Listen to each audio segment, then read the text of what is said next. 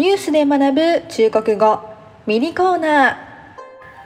皆さんこんにちは。シャオミーです、えー、今回の更新はですねニュースをあのいつものようにやるのではなく今回は簡単にミニコーナーをやりたいと思います。この番組の説明欄の方にも書いてあることなんですが、えー、私たまにニュースではなく台湾の文化や風習も、えー、紹介するコーナーを設けると設けたいという一文が書いてあるんですね。それを今日やりたいと思っています。えー、このミニコーナーですね。どういう時に出現するのかという割合を自分の中で決めています。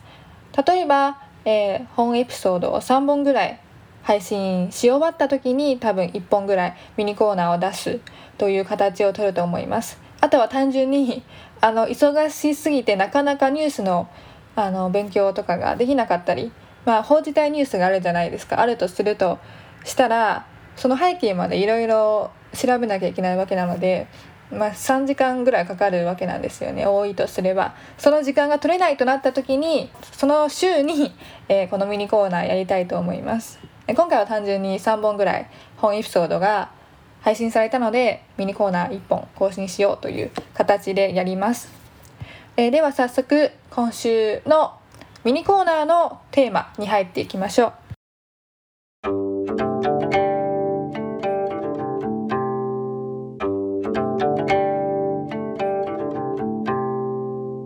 今週は台湾ではなく中国の方のネット用語について、えお話ししたいと思います。まあ、初回の更新でまさかの中国というわけなんですが、あの最近ですね私「創造院」という番組にすごい惹かれていてあの時間があるとねすぐ見ちゃうんですよね「創造院」この「創造院」どういう番組かと言いますと、まあ、中国大陸の方の番組なんですが、えー、アイドル候補生みたいなのが90人ぐらい番組であの集まってここから視聴者の投票で11人一番人気なアイドルを選んであのアイドルグループが誕生するという形の番組なんですね。実を言うと私はアイドルにはあまり興味を持ったことはなくて小学生の時にすごい好きな俳優がいたのは覚えてるんですがアイドル関係だとあのまだ惹かれたものがなかったんですね。それが今回なぜ存在を見ることになったのかと言いますとあの日本人の候補生が何人も参加しているということを聞いたのでわざわざ日本人が台湾にじゃあ台湾じゃない 中国に行くなんてどういうことだろうと思って見始めました。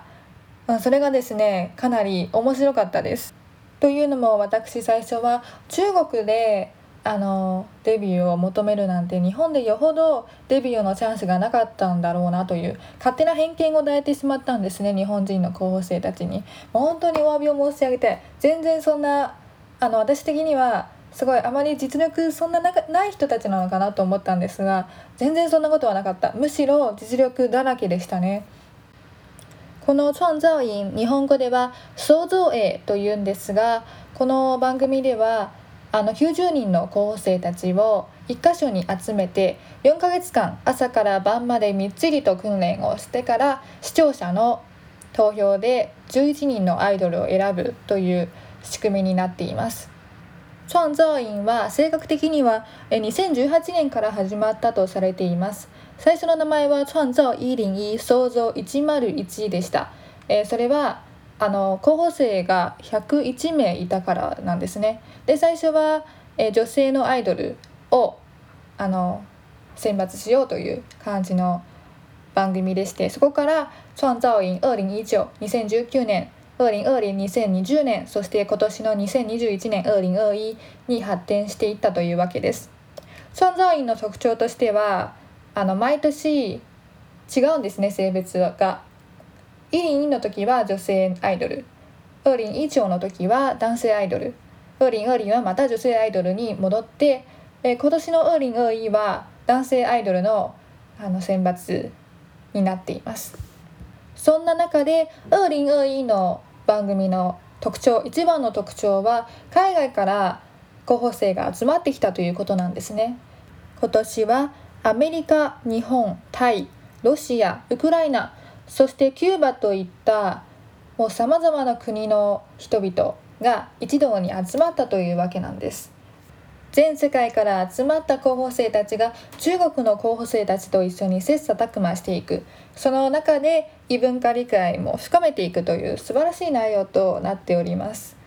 えー、気になる方はぜひチャンザーインで検索してみてください。確か今は WeTV というところで無料で番組を全部見られると思うのでぜひ、えー、見てみてください。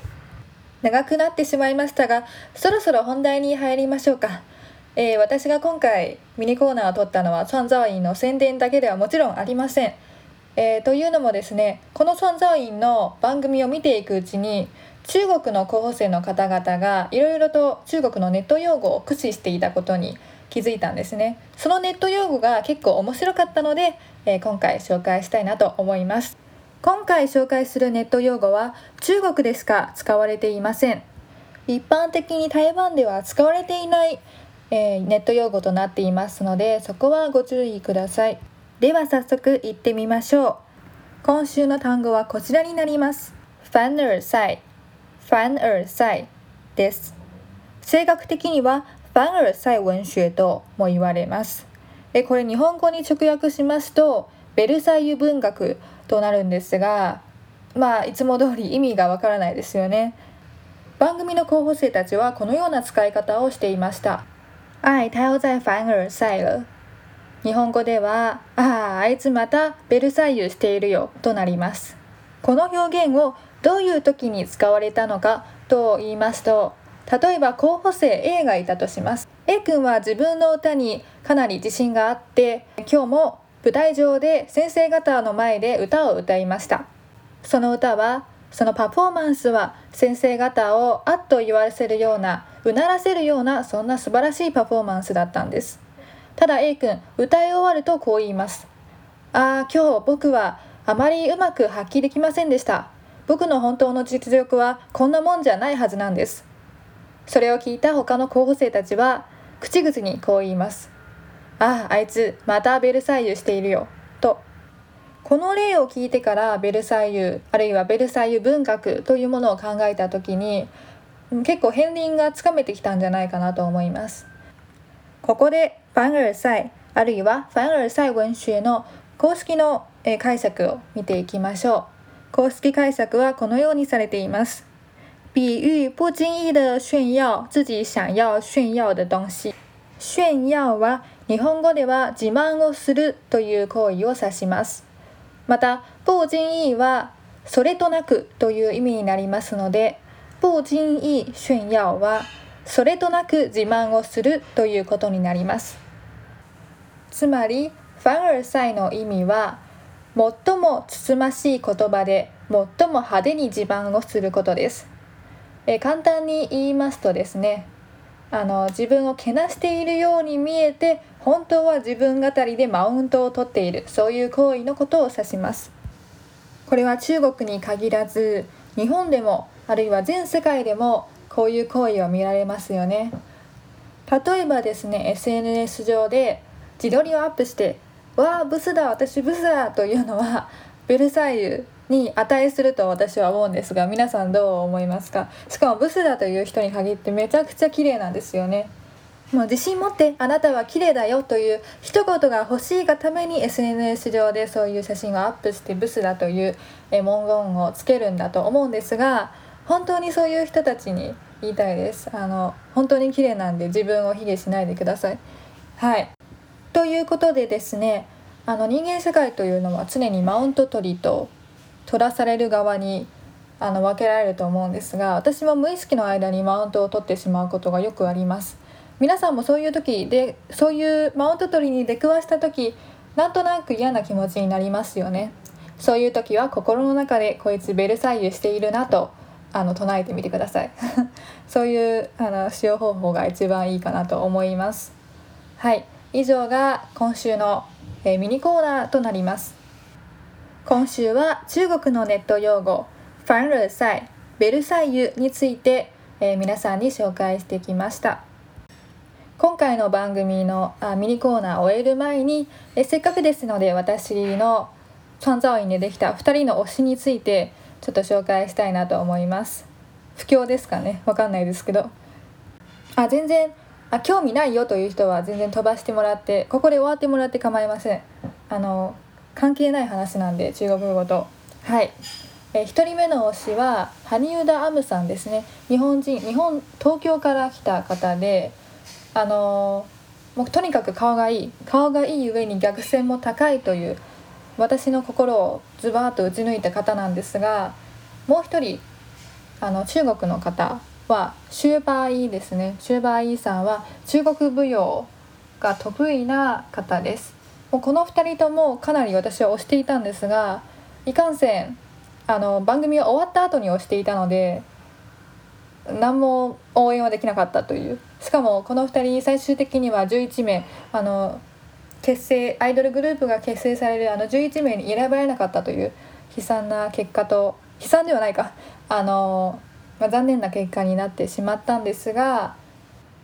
それでもかなり上位20位ぐらいかなをキープしていた2人なので結構応援されていたんだなと思って嬉しくなりましたね。はい。皆さんもぜひ創造院で推しを見つけてみてください。もう90人もいるわけなんですから絶対1人は推しは見つけられるはずです。なんかもう最後にまた宣伝的なことを言っちゃったんですがはい 以上で終わりたいなと思います。ご視聴ありがとうございました。